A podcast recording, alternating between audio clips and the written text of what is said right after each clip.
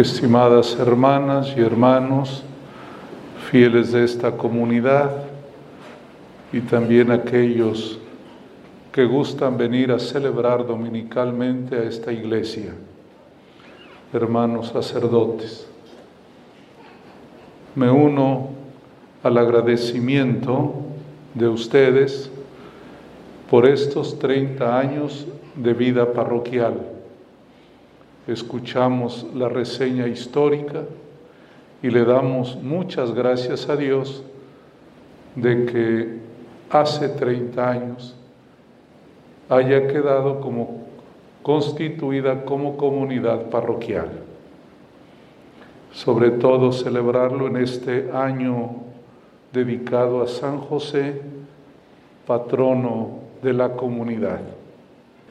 Quiero entender el Evangelio que, habíamos, acabamos de oír a la luz de este acontecimiento de la comunidad. ¿Cuál es el proyecto de Dios para su iglesia? ¿Cuál es la naturaleza de la parroquia? Quisiera decir como primer pensamiento lo que el concilio hace más de 50 años decía en el primer número del concilio. Dios no quiso salvar a los hombres de modo individual, sino quiso salvarlos como un pueblo. El cristianismo, aunque es una llamada personal, porque es un acontecimiento de amor, al mismo tiempo es un proyecto en favor de la comunidad. Por ello, es muy importante la vida parroquial. Cada uno de ustedes, de acuerdo a su fervor, de, de acuerdo a su caminar espiritual, podrán desarrollar un gran conocimiento y un grande amor a Cristo, a la iglesia y a los santos. Pero no basta. Es necesario vivir en comunidad. Cristo quiso una comunidad de seguidores. Y esto, desde luego, representa para nosotros un grande desafío es siempre más fácil que cada uno crezca espiritualmente a caminar juntos, a formar el pueblo santo de Dios. Y por eso el Evangelio pone unas características de una comunidad y por lo tanto de una comunidad parroquial.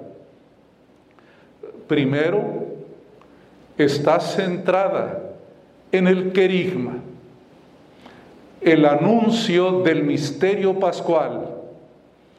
Cristo ha muerto, Cristo ha resucitado. Todo lo que hacemos en la comunidad siempre está referido a este misterio de Cristo. Por ello estamos aquí, porque Cristo murió y resucitó. De hecho, en esta mesa, este altar, el misterio que vamos a celebrar dentro de un momento es ese misterio pascual, el pan y el vino eucarísticos que hacen presente de modo real a Cristo que ha muerto y ha resucitado. La comunidad parroquial es una comunidad querigmática. La palabra querigma significa anuncio, la noticia del Evangelio, el punto central del cristianismo. Cristo ha muerto, Cristo ha resucitado, y qué mejor que oírlo de los labios de Jesús. Él en el camino, como oímos, acabamos de oír, a los discípulos les anuncia esta verdad. que será como el eje rector de todo lo que vivan sus discípulos. Y allí apareció la realidad humana. Qué difícil convivir, porque se atraviesa siempre el deseo de poder, el deseo de ser más que otros. Es parte de nuestra naturaleza humana que hay que estar limitando y controlando. Dice San Agustín que el ser humano tiene tres deseos que debe satisfacer convenientemente. Primero, tiene el deseo de ser importante. Segundo deseo, quiere el ser humano, desea tener y poseer algo. Es parte de nuestra naturaleza. Pero también el ser humano quiere ser amado, querido, aceptado. Eso es lo que nuestra naturaleza nos demanda.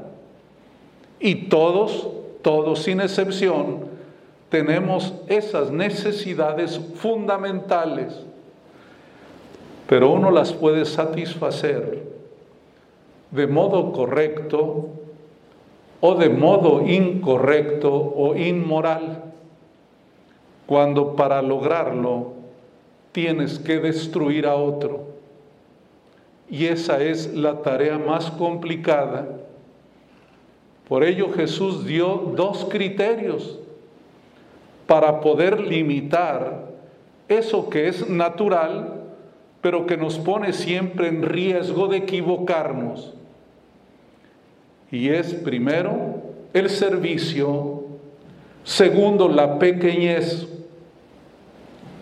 Solo cuando entiendes que tu vida debe estar al servicio de los demás, entonces frenas todo eso que te pone en riesgo de dañar. Ustedes, las mamás, los papás, lo entienden perfectamente,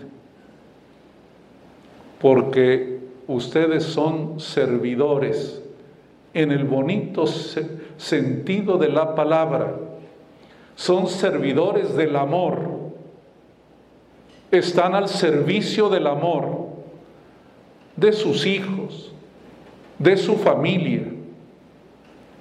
Y por eso, por ese servicio, ponen en orden también sus propias necesidades, el amor a los hijos, el amor al esposo, a la esposa, limita aquello que podría ser un excedente de nuestros deseos. Por eso el servicio conforma las cosas de otro modo. Dijo el Señor Jesús, el que quiera ser el primero, que sea el último y el servidor de todos. Yo recuerdo siempre que mi mamá comía al último, siempre al último, porque el que ama le da el paso al otro, se espera hasta el final, puede ceder. El que no ama quiere ir por delante siempre. Por eso el Señor dice, si quieres ser el primero, tienes que ir al último y ser servidor. Decía en la misa de catedral en la mañana que Cristo tiene otro sistema métrico, otra métrica. Nosotros tenemos un modo de medir a la gente. Y no digo que esté mal, simplemente es un mecanismo humano. Para nosotros, ¿quién es más importante? ¿Quién va primero? El que tiene más, el que ocupa un lugar importante en la sociedad e inclusive a veces equivocadamente aquel que tiene poder aplastador. La métrica de Dios es otra.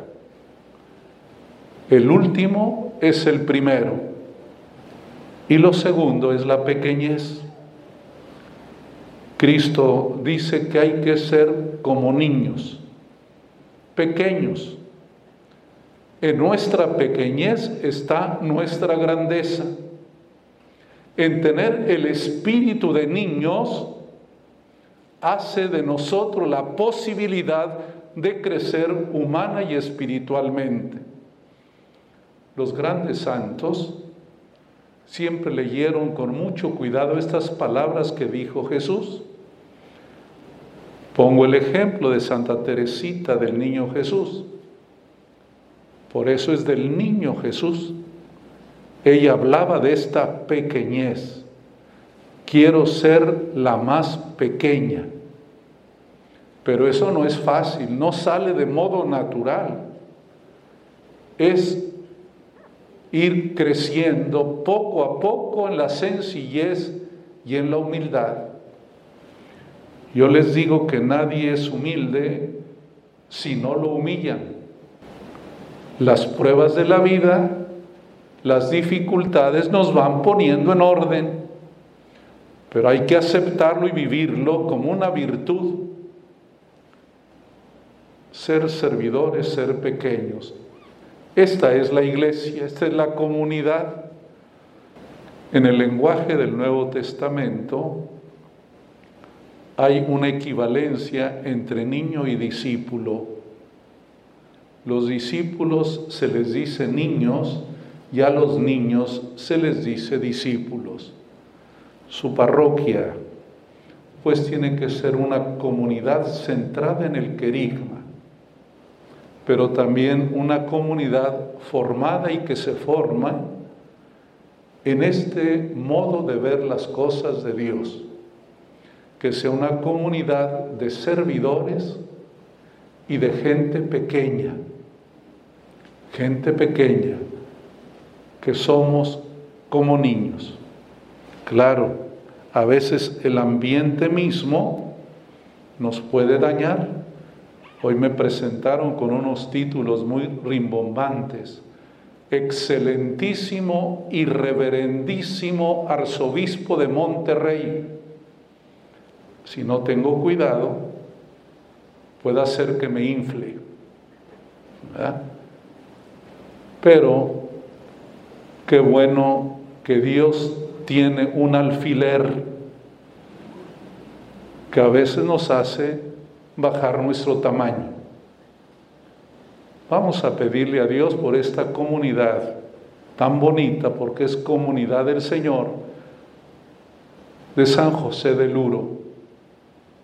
Concéntrense en el misterio pascual. Nada es más importante en la fe católica que eso. El querigma es el regulador de la vida humana. Solo quien mira a Cristo muerto y resucitado pone en orden su vida. No hay otra manera de regularnos. Que Dios nos bendiga y vamos a rezar unos por otros para que la comunidad, nuestras ciudades, Nuevo León y desde luego el mundo entero, vivamos en paz. Hoy Santiago el apóstol nos dijo que hay que sembrar paz para cosechar justicia.